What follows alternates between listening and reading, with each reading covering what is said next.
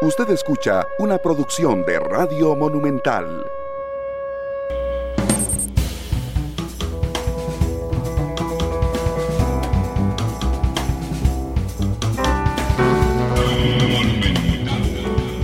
La radio de Costa Rica es la una de la tarde con 36 minutos. Muchas gracias por estar con nosotros en este nuevo programa de Matices, hoy en horario especial y más corto, por cierto. Terminaremos a las 2.30 para entregarle a los compañeros de Deportes Monumental la transmisión. Hoy juega Cartaginés ante Jicaral.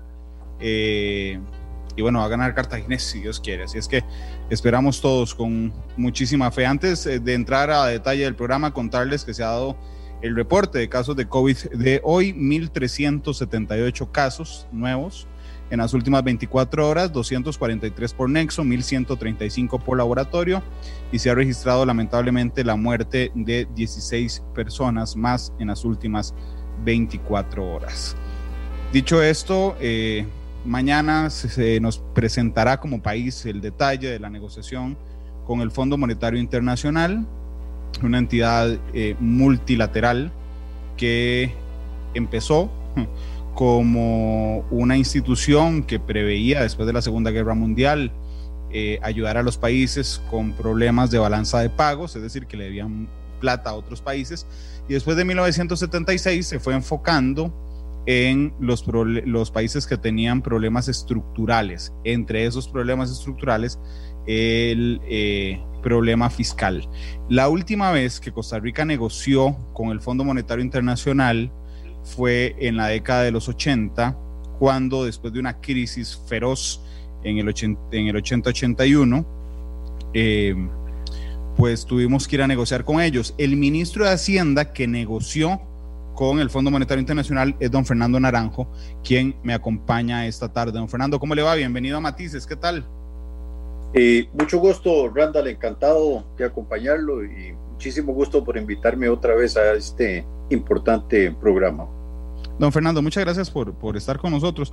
Hay mucha gente que, que ve en el Fondo Monetario Internacional la presencia misma del demonio, ¿verdad? Porque tiene eh, la fama y las críticas de ser neoliberal, de ser específicamente monetarista, pero cuando uno encuentra las consecuencias de un default, es decir, que un país deje de pagar cosas, eh, inmediatamente se da una devaluación de su moneda y ahí usted se duerme hoy, se despierta mañana y aunque en términos nominales gana exactamente lo mismo, lo cierto es que su salario cae a la mitad, al 40% o al 30% y afecta por supuesto a las clases más necesitadas. Entonces es muy curioso que el fondo reciba tantas críticas cuando ha salvado con medidas duras a tantos países de caer en una situación tan crítica como una devaluación fuerte por la crisis, don Fernando. Eh, así es, bueno, vea, Randall, usted lo acaba de comentar muy brevemente. El fondo, y ya lo habíamos comentado en otro programa anterior, nace mm, después de la Segunda Guerra Mundial. Bueno, se empieza a gestar realmente durante la Segunda Guerra Mundial, nace después de la Segunda Guerra Mundial como una institución multilateral para ayudarle a los países que enfrentaban problemas de balanza de pagos. Y posteriormente fue evolucionando para ser una institución que apoya a los países miembros del Fondo Monetario, Costa Rica es uno de ellos, para resolver algún otro tipo de problemas estructurales que pueden tener las naciones. Yo en esto soy muy claro. Nadie está obligado a negociar con el Fondo Monetario Internacional. No hay ningún país que esté obligado. El fondo existe, como existe un banco. Y si uno no está obligado a irle a pedir prestado a un banco, nadie está obligado a negociar con el Fondo Monetario Internacional. Ahora, yo sí creo que la magnitud de la crisis que nosotros tenemos, Randall, es muy severa, es muy fuerte. Es más, me atrevo a hacer este comentario de arranque. Eh, a veces percibo que hay funcionarios de gobierno, dirigentes empresariales, gente común y corriente, que no se han dado cuenta de la magnitud de la crisis que el país tiene. Es que estamos al borde de tener una crisis eh, muchísimo más grave que la crisis que el país tuvo en los años 80, porque yo veo que hay muchas áreas de complicaciones hoy en día. Y entonces, volviendo al Fondo Monetario Internacional, no es el demonio que mucha gente cree. Bueno, es una institución que nos puede ayudar. Yo personalmente lo he expresado en muchas ocasiones, considero que nos tomó mucho tiempo para tomar la decisión de acudir al Fondo Monetario Internacional.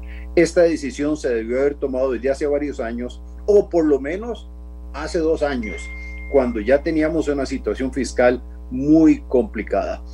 Pero reitero, Randall, no veamos al Fondo Monetario como el demonio, ni como una institución neoliberal, ni mucho menos. Es una institución que nos va a ayudar a nosotros a resolver el problema que es muy grave en este momento de la hacienda pública y que repercute, como usted muy bien lo sabe, en muchas otras áreas de la economía. Claro, pero cuando uno se pone a pensar que esas personas que no quieren acudir al Fondo Monetario Internacional, dice, bueno, entonces, ¿cuál es la alternativa? Es decir, o acudimos al Fondo Monetario Internacional o qué. Y el o qué a mí me llena de incertidumbre, don Fernando. Claro, eh, pero la decisión, vea, Randa, la decisión que es de nosotros, de los ticos, de los costarricenses. El fondo existe para apoyarnos, pero las decisiones tenemos que tomarlas nosotros. ¿Por qué tenemos esta crisis? Y es muy simple. El gobierno gasta más de los ingresos que percibe y se ha venido endeudando y entonces se ha acumulado una deuda pública muy alta. Hoy en día 40% de los ingresos tributarios que percibe el gobierno se destinan a pagar intereses de esa deuda. Y a mí me, me parece que es totalmente injusto que sigamos endeudándonos. Es injusto para quienes pagan los impuestos, porque en lugar de estar recibiendo servicios que los van a beneficiar, realmente lo que estamos es pagando deudas que se adquirieron años atrás. Y entonces a mí me parece que es totalmente injusto. Alguien puede decir, no acudamos al Fondo Monetario Internacional, y tomemos las decisiones nosotros, por nosotros mismos. Bueno, muy interesante. Habría que ver una propuesta de parte del gobierno sin apoyo del Fondo Monetario Internacional, que es lo que realmente el gobierno podría pretender hacer aquí en Costa Rica. Bueno, pero podríamos hacer cambios, digamos, no sé, cambios a lo interno, pero dejaríamos de contar con inyección de, efectivo que significa acudir al Fondo Monetario Internacional. Yo, yo le quiero recordar a la gente que, el fondo tiene varios mecanismos de préstamo, pero los tres más conocidos eh, está el crédito rápido, digamos, que es como si usted guardara plata en asociación, es decir, las cuotas que le pagamos al Fondo Monetario Internacional, ¿verdad? Entonces podemos pedir préstamos sobre ese monto. Esos son Costa Rica ya pidió ese, 504 millones de dólares. Después hay uno que se llama Standby, donde Costa Rica puede pedir 4.35 veces esa plata que pagó en cuotas, que se desembolsa en 18 meses. Es decir, usted tiene que ir, pero está condicionado a que usted vaya ajustando su sistema. Entonces, tiene 18 meses para ajustarlo si usted quiere recibir los desembolsos. Y hay otro, que es el crédito ampliado, que es el que estamos acudiendo, donde usted tiene 36 meses para hacer esos ajustes y que vengan eh, los, los desembolsos y también se puede acudir a 4.35 veces. Lo que pasa es que cuando nos desembolsen esos 4.35 veces, que son unos 2.200 millones de dólares, habrá que devolver el préstamo rápido de 504. Eso nos deja el préstamo de 504 más 1.700 y pico de eh, millones de dólares. ¿Por qué digo, eh, por qué aclaré lo de los plazos, don Fernando? Porque creo que hay que ser muy realista y entender que los que las soluciones estructurales que tenemos que tomar, algunas de ellas dolorosas indudablemente, en Costa Rica no son tan rápidas como en otros países y en 18 meses quién sabe si nos dará chance. En 36 yo los sigo dudando, pero bueno, vamos a tener que acoplarnos, don Fernando. Eh, sí, sin duda alguna. Y, yo creo que, bueno, el fondo nos recomendó este esquema del Extended Fund Facility de 36 meses porque ellos consideran, obviamente, que la naturaleza del problema fiscal de Costa Rica es muy grave y no va a ser posible resolverlo ni siquiera los 36 meses que, digamos, que el fondo está contemplando para esta ayuda a Costa Rica. Es que, mire, Randall, el año pasado fue muy severo el deterioro fiscal que tuvo Costa Rica. Fuimos el país en América Latina que tuvo el déficit fiscal más alto, hago exclusión de Venezuela. Y este año volveremos a ser el país con el nivel de déficit más alto. Eh, y yo no sé si los costarricenses están, eh, saben, este tipo de, digamos, de características del problema que estamos hablando. Imagínense una familia, y le digo a los costarricenses, donde la mitad de los ingresos que percibe, perdón, una familia que tiene que endeudarse por el doble de los ingresos que hoy en día percibe esa familia. Puede hacerlo unos meses, pero no puede hacerlo indefinidamente. Y ese es el germen del problema que tenemos hoy en día. Estamos gastando 50% más de los ingresos que percibe el gobierno a través del cobro de impuestos. Don Fernando, ¿cómo es la dinámica de la negociación con el Fondo Monetario Internacional? Es decir, ellos nos, recomiendan el crédito ampliado y entonces nosotros vamos con una propuesta de decir, vean, esto es lo que nosotros proponemos hacer para llegar a esta meta. O es al revés, o es que el fondo nos dice, bueno, yo le presto la plata, pero tiene que hacer esto para lograr esta meta. ¿Cómo es esa dinámica? Bueno, la dinámica, digamos, pongámoslo muy sencillo. Ya el gobierno de Costa Rica hace ya varios meses, eh, a través del gobernador ante el Fondo Monetario, que es el presidente del Banco Central, Rodrigo Cubero, y del ministro anterior de Hacienda, don Rodrigo Chávez, presentaron una carta de intenciones. Le dijeron al Fondo Monetario, queremos que el fondo nos ayude a nosotros. Costa Rica hizo sus propias estimaciones, niveles de déficit, eh, compromisos que el país podría asumir de reducir el monto de la deuda en relación al Producto Interno Bruto a lo largo de algunos años. Eso se discutió mutuamente entre los funcionarios del gobierno de Costa Rica y el equipo técnico del Fondo Monetario. Bueno, ahí, digamos, está la base del proceso. Ya ahí hay, digamos, algunos parámetros, Randall, que están definidos de la magnitud del ajuste que Costa Rica tiene que hacer. Yo no sé si desde entonces a hoy las cosas se han empeorado o han mejorado. Creo que se han empeorado. Puede ser que el Fondo Monetario diga, mire, lo que, lo que nos pareció correcto en marzo, ahora lo vemos más complicado y tiene que haber un ajuste mayor. Pero la iniciativa del ajuste la tiene que tomar el gobierno de Costa Rica. El fondo lo que va a decir es, mire, mm, ustedes me proponen recortar el gasto público en X por ciento aumentar impuestos en este monto o venta de activos, que son los tres instrumentos que se han comentado en este monto, el fondo va a valorar si eso es factible, si las cifras del gobierno son realmente están bien fundamentadas, eh, porque no nos olvidemos, es una institución financiera, está haciendo un préstamo y el fondo tiene que recuperar los recursos que nos va a prestar a nosotros. Entonces, es una mecánica, no es en un solo sentido, Randall, es muy dinámico eh, Costa Rica desde marzo está en conversaciones con el Fondo Monetario Internacional. ya llevamos un periodo largo, cinco meses de estar conversando con la institución y yo supongo que se ha avanzado mucho, aunque no hayamos iniciado formalmente las negociaciones, creo que tenemos que haber avanzado mucho en cifras, en enfoques que tiene el fondo, en enfoques que tiene el gobierno de Costa Rica. Es que a mí me llamó la atención y supongo que a usted también, don Fernando, que en las últimas horas, vamos a ver, yo tenía un menú de opciones, ¿verdad? Digamos, un menú amplio relativamente, subir el IVA, subir renta, este, plantear el, eh, impuestos o grabar las transacciones bancarias, recortar gastos, disminuir la cantidad del Estado, el, tamaño del Estado, hacer un pago de deuda, un pago de deuda alta, eh, no sé, tenía varios, eh, varios en el menú. Y el presidente de la República se adelanta un día de estos y nos, nos elimina unas cuantas de la lista de menú. Y entonces de una vez dice, bueno, IVA no, no va a subir IVA. Ok, después dice, no vamos a eliminar exoneraciones a zonas francas. Y uno dice, bueno, está bien, ya ahí está otra eliminada, con la que yo no estoy de acuerdo, pero digamos, esa era una opción que está eh, eliminada. No habrá despidos entonces, en el sector público, entonces usted, usted elimina esas. Y yo me preguntaba, bueno, suave, es que si el presidente, que es el presidente, tiene el chance de salir a decir públicamente que eso no va a pasar, es porque ya debería de habérselo aceptado así, don Fernando, el Fondo Monetario Internacional, porque nada, nada más feo a que el presidente diga eso y después el fondo le diga, no, no es suficiente lo que me da, por favor suba el IVA, despida gente y grabe zonas francas, por ejemplo, que no creo que, lo hagan.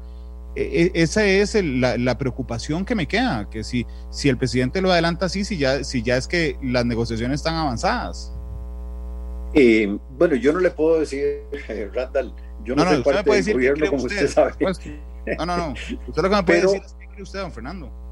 No, a mí me parece un poco extraño, de verdad, que se hayan adelantado algunas informaciones antes de iniciar el, formalmente el proceso de negociación con el Fondo Monetario, porque digamos, en teoría no sabemos si el fondo va a aceptar algunas de las propuestas de Costa Rica, salvo que ya hubieran avanzado mucho más. Semanas atrás, los funcionarios del gobierno con, el fondo, con los funcionarios del Fondo Monetario Internacional.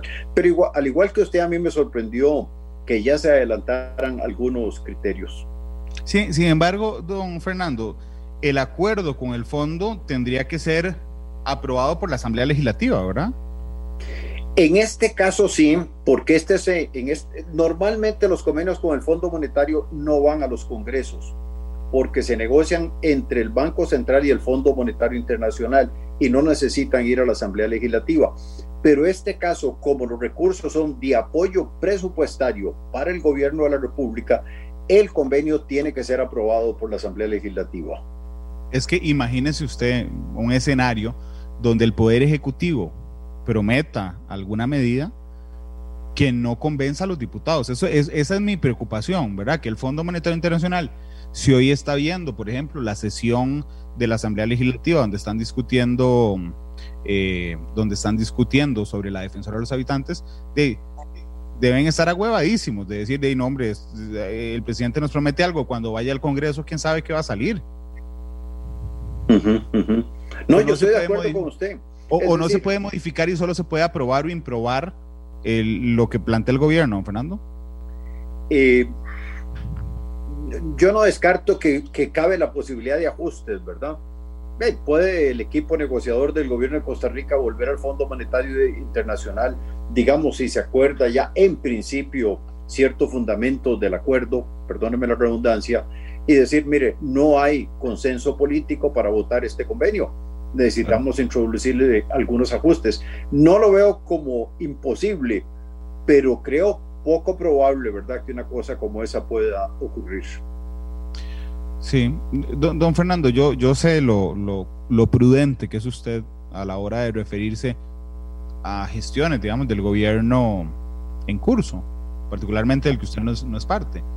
Eh, pero usted decía al inicio, es que yo creo que hay costarricenses que no entienden la gravedad de la situación.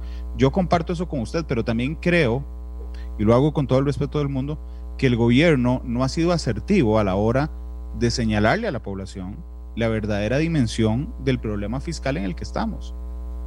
¿Usted qué cree? Eh, no se olvide que yo fui canciller, entonces en algún momento fui diplomático, ¿verdad? Y, sigue siendo diplomático. Y no se me ha olvidado. Tiene usted eh, toda la razón, don Fernando.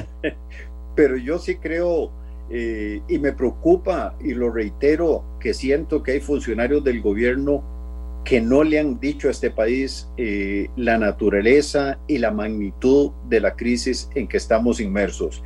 Y me preocupa porque lo primero que tenemos que hacer es con toda crudeza y con toda franqueza decirle a los costarricenses, mire, esta situación es muy complicada y es una situación que no lo vamos a resolver simplemente con el convenio con el Fondo Monetario, Randall. Es que la tarea es demasiado grande. El convenio con el Fondo Monetario, en mi opinión, es apenas el inicio de todo un proceso de reestructuración de esta economía que hay que hacer en los próximos años.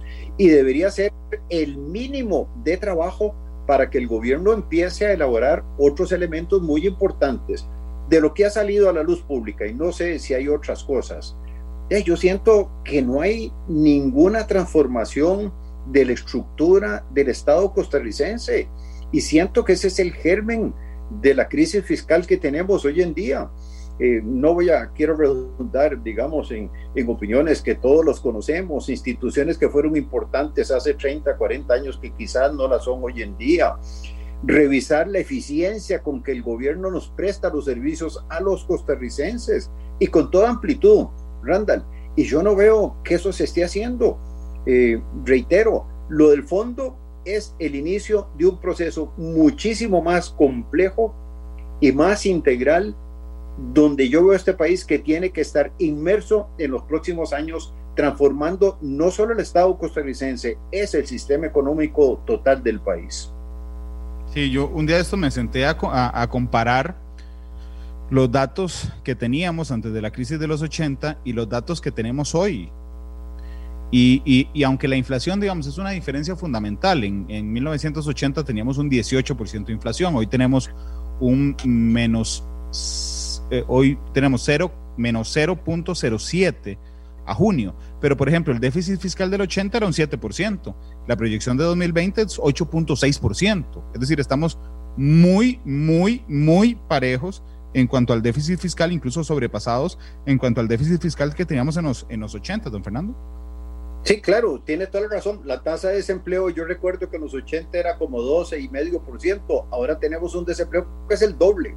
Sí, sí, tenemos duplicado el desempleo. Y de hecho en la crisis, en la crisis llegó al 50% del desempleo, en la crisis de los 80. Eso es, eso es lo que, lo que asusta. Eh, de hecho, en esa carta, y, y, a algunos les parecerá que estoy citando un dato que es muy superfluo y son, son las fechas de compromiso. Pero a mí me llamó la atención en la carta que le envía a la presidenta búlgara del Fondo Monetario Internacional, el presidente del Banco Central y el exministro de Hacienda, Rodrigo Chávez, ellos hablan del déficit primario. Y por supuesto, a mí me hablan del déficit primario y me quedo viendo estrellas. El déficit primario es agarrar el ingreso que tiene el país menos el gasto antes de agarrar la plata para pagar los intereses de las deudas. Ok, correcto. Ese déficit primario tenemos un déficit, es decir, un faltante plata de 4%. Es decir, que por cada 100 que tenemos gastamos 104 sin pagar los intereses de los préstamos. Y en esa carta Costa Rica se compromete como meta final a que de aquí al 2025 ese déficit primario se convertirá en un superávit del 2%. Esos son 6 puntos. El presidente en el adelanto que hizo Antier ya no usó el 2025 como referencia, sino el 2024 y entonces uno dirá, bueno, Randall, la diferencia es de un número. No, es que seis puntos del PIB son 3.600 millones de dólares. 3.600 millones de dólares. O sea, ni siquiera nos alcanza lo que nos va a prestar el fondo para tapar ese hueco. Eh, pero aún así, si usted lo divide de aquí al 2025, son 900 millones de dólares al año. Si lo divide en, si lo divide en un año menos, son 1.200 billones de dólares al año. Es decir, un año de diferencia no es este, eh, cualquier cosa. Ese hueco es enorme, don Fernando. Y entonces, eh, si nosotros agarramos esa plata, digamos, la del Fondo Monetario Internacional, para tapar ese déficit, pero seguimos que la bola de nieve del gasto se nos haga más grande, pues, simplemente estamos financiando con una tarjeta de crédito otra tarjeta de crédito.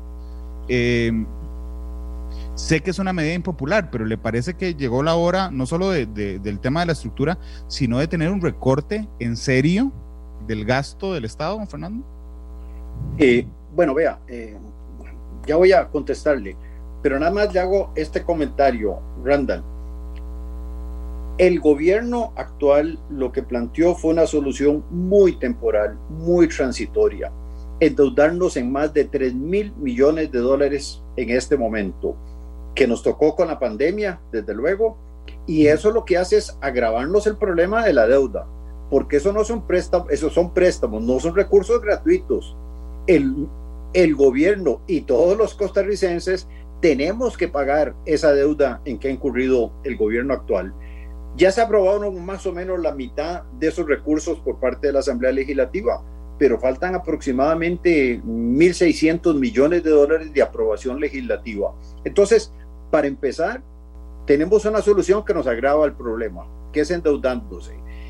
Y no le entramos, y no he visto realmente la intención en el gobierno de hacer un recorte del gasto. Mire, como usted lo hemos comentado en otras ocasiones, Randall, yo siento que el gobierno tenía que haber empezado en un proceso de recorte del gasto desde hace dos años.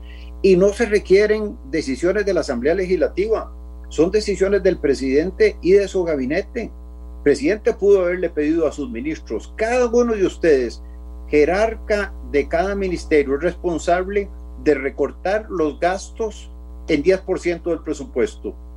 Mire, y le hubiera puesto esa responsabilidad a cada ministro, y cada ministro debió haberlo hecho, y tendríamos hoy una situación más manejable que la que vamos a tener. Igualmente lo hemos comentado, para eso no se requiere ley. También lo hemos comentado, Randall, que eh, no había ninguna razón de por qué se seguían sustituyendo todas las plazas de las personas que dejaban el gobierno, porque se iban para la empresa privada, porque se pensionaban, porque fallecían, por X razones.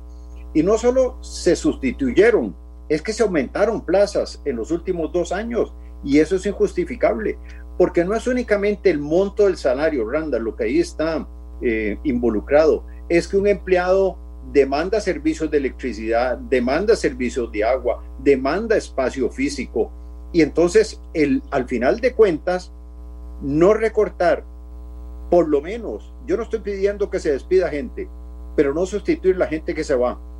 Ahí hubiéramos tenido un recorte fácilmente de un 6-7% por año y ya tendríamos un recorte del gasto alrededor del 15% en dos años. Entonces, ah, perdón, y también siento yo, mire, tenemos una emergencia.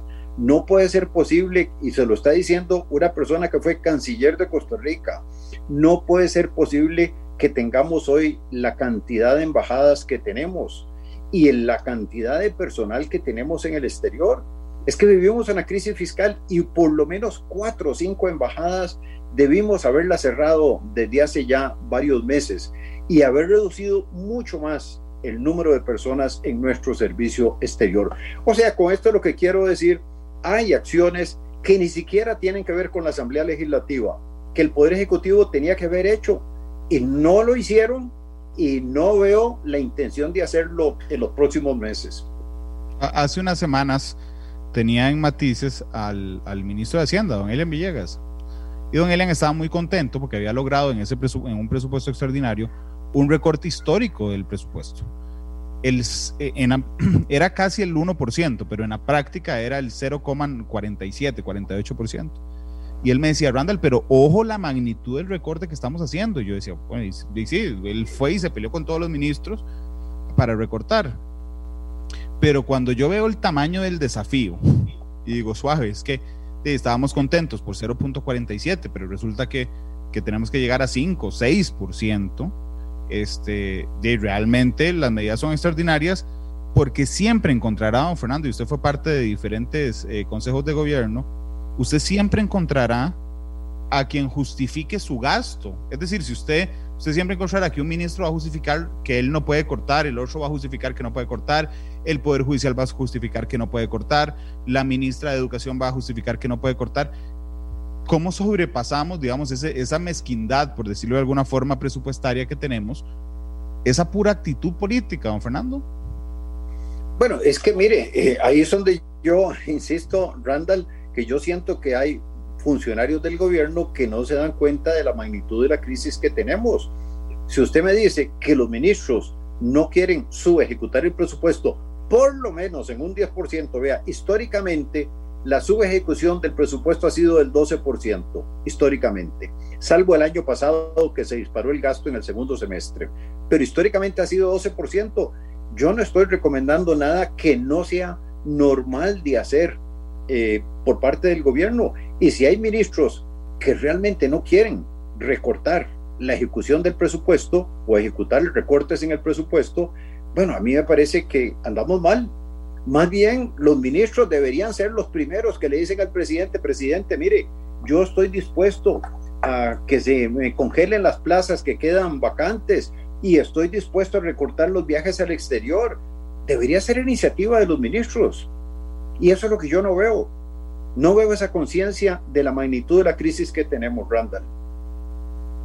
Fernando, yo, yo cuando, cuando elimino de mi mente, digamos, las posibilidades que ya eliminó el presidente de la República en, adelantado, como no tocar el IVA, por ejemplo.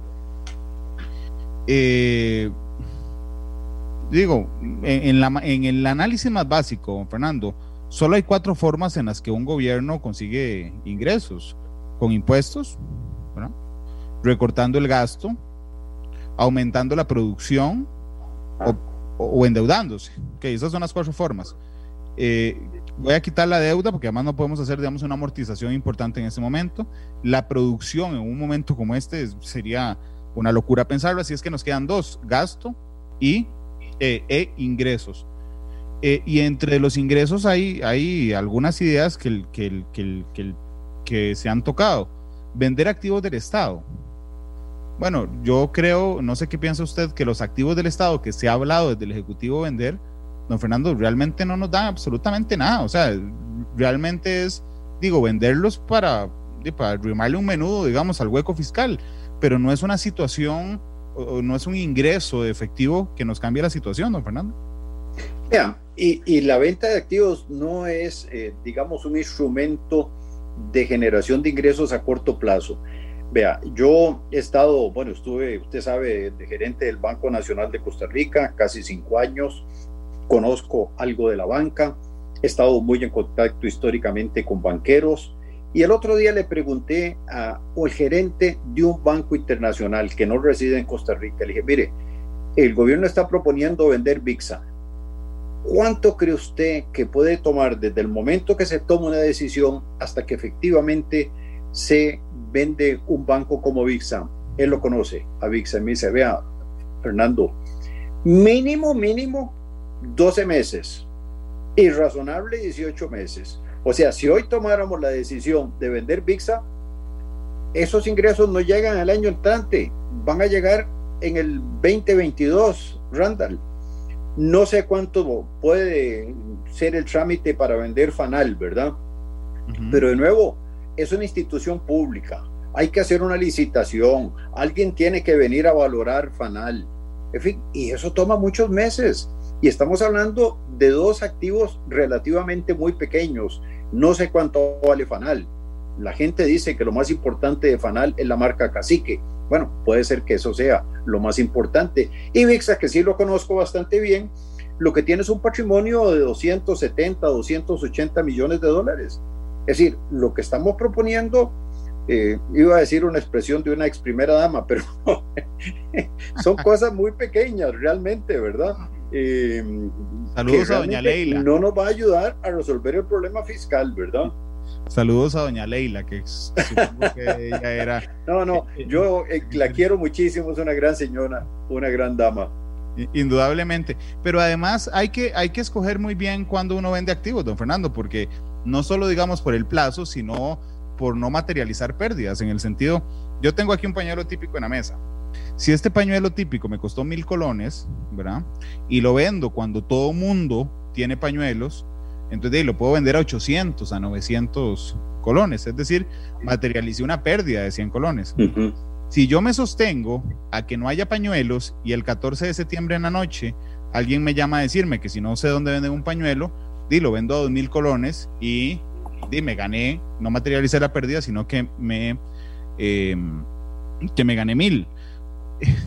¿A qué voy a, un, voy a una lógica muy simple? Usted no puede vender activos cuando se está quemando, porque entonces los va a vender a cualquier precio y finalmente va a materializar pérdidas incluso, don Fernando. Así es, sin duda. Pero además, eh, si los quiere vender, no son esos activos, tienen que ser activos que generen más ingreso, ¿verdad? Y no puedo vender el pañuelo, tengo que vender el carro. ¿Perdón? No puedo vender el pañuelo, tengo que vender el carro. Sin duda. Sin la menor duda, Randall. Ok, y otro es lo que se ha hablado en las últimas horas, creo que se llama la tasa Tobin, que es grabar las transacciones financieras. Es decir, si yo paso la calle aquí, me compro una botella de agua, paso la tarjeta de débito incluso, cobrarme el 1, 5, el 2, el 3% sobre eso. Si yo le hago un simpe a usted porque le pedí 5 mil colones prestados, es pagar esa esa diferencia y a mí lo que me asusta de eso, Fernando, es la desbancarización que puede generarse en la población costarricense. ¿A usted qué le parece? Mire, primero, déjeme tocar el tema de James Tobin.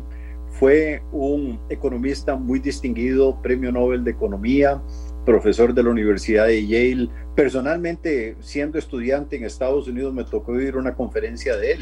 La propuesta de Tobin nada tiene que ver con lo que se está discutiendo hoy en día. Ah, ok. Cuando, cuando se decidió que el oro no era el respaldo de las monedas internacionales y que se abrió a que realmente el valor de las monedas las fijaran las condiciones económicas de cada país, empezó a surgir una gran especulación en las transacciones con monedas. Entonces James Tobin lo que propuso fue un impuesto para evitar la especulación en el mundo de compra y venta de monedas. Esa fue la propuesta del impuesto de, James Tobin. Pero ahora inventaron, y el pobre Tobin seguro debe estarse ahí dando golpes en la tumba, ¿verdad? De que le digan que ese es el impuesto Tobin para todas las transacciones financieras. Eso nunca lo propuso Tobin. Y, recuerdo que antes de que él falleciera, inclusive dijo, no entiendo por qué llaman el impuesto Tobin a algo que yo no propuse, ¿verdad? Bueno, ahora no sabemos exactamente qué es lo que el gobierno va a, proponer. He oído y he leído en la prensa eh, que van a proponer un impuesto a las transacciones financieras, pero vea qué interesante, Randall. El impuesto supuestamente eh, por dos años es un impuesto temporal y después llega a un nivel más bajo ya permanentemente. Pero ¿a dónde se está hablando, Randall, de resolver el problema original de la crisis fiscal, que es en el gasto? O sea, en materia de ingresos, estamos proponiendo por dos años un impuesto X temporal y después un impuesto bastante menor. Pero si no recortamos el gasto público, Randall, no hay manera de resolver el problema fiscal.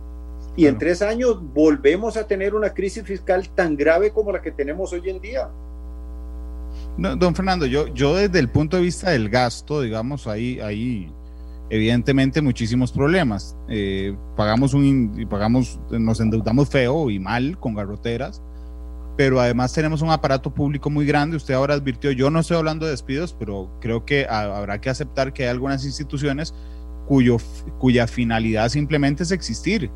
O sea, eh, digo, uno podría discutir esto, lo he discutido varias veces con Andrea Centeno, la presidenta de Habdeba. Pero bueno, ¿por qué existe Habdeba? Porque necesita sostener a los funcionarios de Habdeba. ¿Por qué existe Raxa? Porque necesita mantener a los funcionarios de Raxa. Es decir, si hacen un fin en sí mismo. Esa es una de las cosas. Los pluses es otra, que es una bola de nieve muy, muy grande. Este, los, los pluses por el aumento, además, en los funcionarios públicos que hemos generado en los últimos 15 eh, años y también algunas otras cosas en el, en el presupuesto. Yo eh, el otro día pensaba en el presupuesto de educación. Nosotros damos un 8% a la educación, justo en el momento en que está disminuyendo la cantidad de niños que necesitan esa educación. Y entonces somos el país de la OCDE, uno de los países que más destina su porcentaje de presupuesto a la educación, pero salimos de últimos en las pruebas PISA. Entonces uno, uno, se puede pensar, bueno, no es más fácil dar el, el 6, pero, eh, pero pedir eficacia o ir pensando en reducir, digamos, el tamaño de ese presupuesto conforme va disminuyendo la cantidad de personas que requieren educación. Hay muchos gastos, hay muchas partidas específicas del presupuesto nacional que deberíamos poder tocar y que no se pueden, don Fernando. Mire, bueno, déjeme nada más que le comente dos temas pluses existían cuando teníamos una economía que tenía una inflación del 10, 12, 15% por año. Y uno podría decir, bueno, sí, era en parte para compensar ese proceso inflacionario. Pero hoy en día, como usted lo dijo, eh, Randall, la inflación es cero en este país. Y posiblemente el año entrante vamos a seguir teniendo la inflación cercana a cero. Entonces, no hay ninguna razón de por qué hoy, en las, con las condiciones actuales de la economía nacional, tenemos los pluses. Hoy precisamente estaba viendo unos gráficos eh, que me pararon el poco pelo que me queda todavía, Randall. el monto de alquileres que está pagando el gobierno de la República es que es impresionante el crecimiento que ha habido en el reglón de alquileres. Eh, yo le llamo la atención a los diputados que están viendo este tema en la Comisión de Hacendarios, que revisen con lupa por ese crecimiento de alquileres cuando hoy en día sabemos que muchas de las funciones de los empleados públicos van a ser desde la casa y no van a ser en oficinas. Y estamos gastando una cantidad enorme de ingresos tributarios en el monto de alquileres. Y el gobierno tenía que haber hecho, me parece a mí, lo que todo empresario privado está haciendo hoy en día. ¿Qué es lo que hizo ¿qué es lo que han hecho los empresarios? El dueño de un restaurante, el dueño de un taller, simplemente llega donde el dueño del local y le dice, mire, no puedo pagarle lo que le estaba pagando antes. Y lo, puedo decir porque conozco muchísimos casos. Bueno, y se ha negociado 15, 20, 25, 30% de reducción los alquileres. ¿Por qué el gobierno no se sentó con los dueños de los edificios que está alquilando a lograr una reducción del alquiler? Es que las condiciones económicas cambiaron. Lo que era un alquiler razonable hace tres años puede ser que hoy en día sea totalmente excesivo. Entonces hay acciones, de nuevo, eso es una acción que no requiere ley, Randall, lo que requiere es imaginación e iniciativa de parte de los funcionarios de gobierno. Don Fernando, yo, yo entiendo que vendrán eh, decisiones dolorosas porque no hay otra, es decir, a nadie le gusta que le suban a renta y creo que queda muy implícito en las palabras del presidente que van a aumentar renta, porque dice no vamos a tocar salarios de 800 mil para abajo, bueno, eso significa eh, renta. Eh, digo, de lo que dijo el presidente lo único que se me ocurre, pero también podría venir impuestos a transacciones bancarias, podría venir en algún momento que el presidente lo descarta un aumento del IVA, una disminución o un congelamiento de los pluses en el sector eh, público. Y cuando uno plantea esto, y tengo casi la mitad del chat lleno de estas situaciones, la gente de una vez dice, no, ataquemos las pensiones de lujo, porque ese es lo que les molesta a la, a la gente.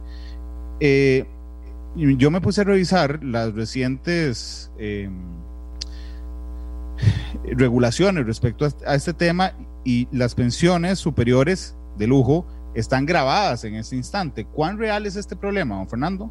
Porque... No, es muy pequeño. Mire, yo estoy totalmente de acuerdo en que nadie debería tener una pensión superior a las pensiones que tiene la caja del Seguro Social. Y póngase, seiscientos mil.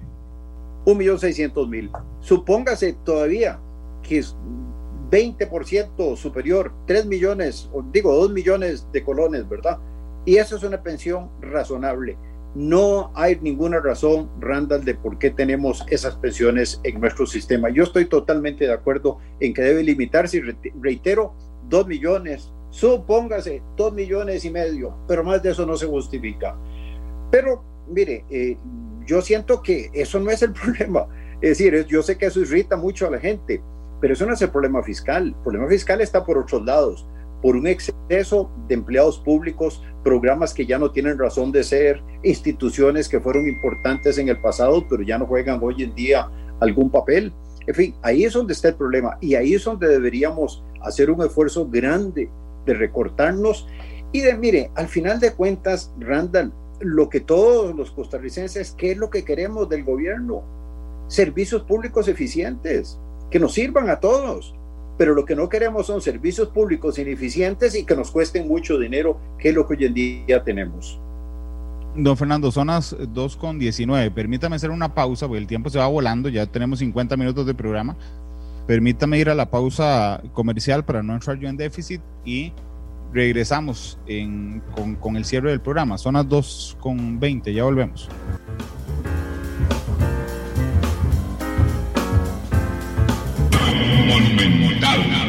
La radio de Costa Rica, 2 de la tarde con 24 minutos. Don Fernando, sé que le dije hasta las dos y media, pero me acaban de avisar que tenemos 10 minutos más. ¿Usted le molestaría acompañarme 10 minutos más? Eh, sí, pero no mucho más porque tengo otra reunión. Entonces, por eso le pregunté, 8 minutos, entonces lo dejamos. Muy bien. Este, y, muchas gracias, este, eh, indudablemente por, por estar con nosotros. Eh, yo, yo creo que, que uno implícitamente, digamos, tiene que entender que se va a tocar la renta, digamos. No sé si usted tiene la misma percepción de las palabras del presidente, don Fernando. Eh, de poner un impuesto temporal al a la renta. Sí, aumentar temporalmente el impuesto de renta. Bueno, el problema le voy a decir cuál es, eh, Randall. Eh, y viendo las cifras de Hacienda, dice uno, bueno, pero, pero están poniéndole una, un impuesto temporal a la renta de las, de las empresas y de las personas. Pero lo que estamos viendo es que esa masa de dinero, que es la renta, las ganancias de las empresas, va a disminuir muy fuertemente este año. Entonces va a quedar igual. Exactamente, no vamos a ganar mayor cosa para empezar, ¿verdad? Pero eso es lógico que haya ocurrido. Vamos a tener una recesión este año 5, 6, 7%, dice alguna empresa ahí privada, que será la recesión. Entonces, la economía se los hizo más chiquita. Poner una sobretasa temporal no nos va a ayudar a resolver el problema fiscal porque se nos achicó esa masa de recursos. Y otra de las cosas que vean, y con todo respeto lo digo a las personas en el gobierno, pero era más lógico si querían poner algunos impuestos temporales a impuestos que ya existen, Randall, porque ya, digamos, hay, con, hay sistemas para regular, para controlar la evasión en ese tipo de impuestos. Pero pensar en un impuesto nuevo como el impuesto Tobin a las transacciones financieras, el país no tiene ninguna experiencia y vamos a pasar tres, cuatro años experimentando con ese impuesto y no va a dar lo que la gente cree que va a dar. Sinceramente lo veo. Vea, muchísimo más razonable, porque al final de cuentas el impuesto a las transacciones, la gente cree que va a grabar más a los ricos, no, va a grabar más a las personas de ingresos más bajos, porque si, por ejemplo, el impuesto va a afectar a la persona que tiene una tarjeta de débito cada vez que va a retirar su dinero del cajero automático, pues va a tener que pagarlo, ¿verdad? Y eso es para todos los ingresos. Este programa fue una producción de Radio Monumental.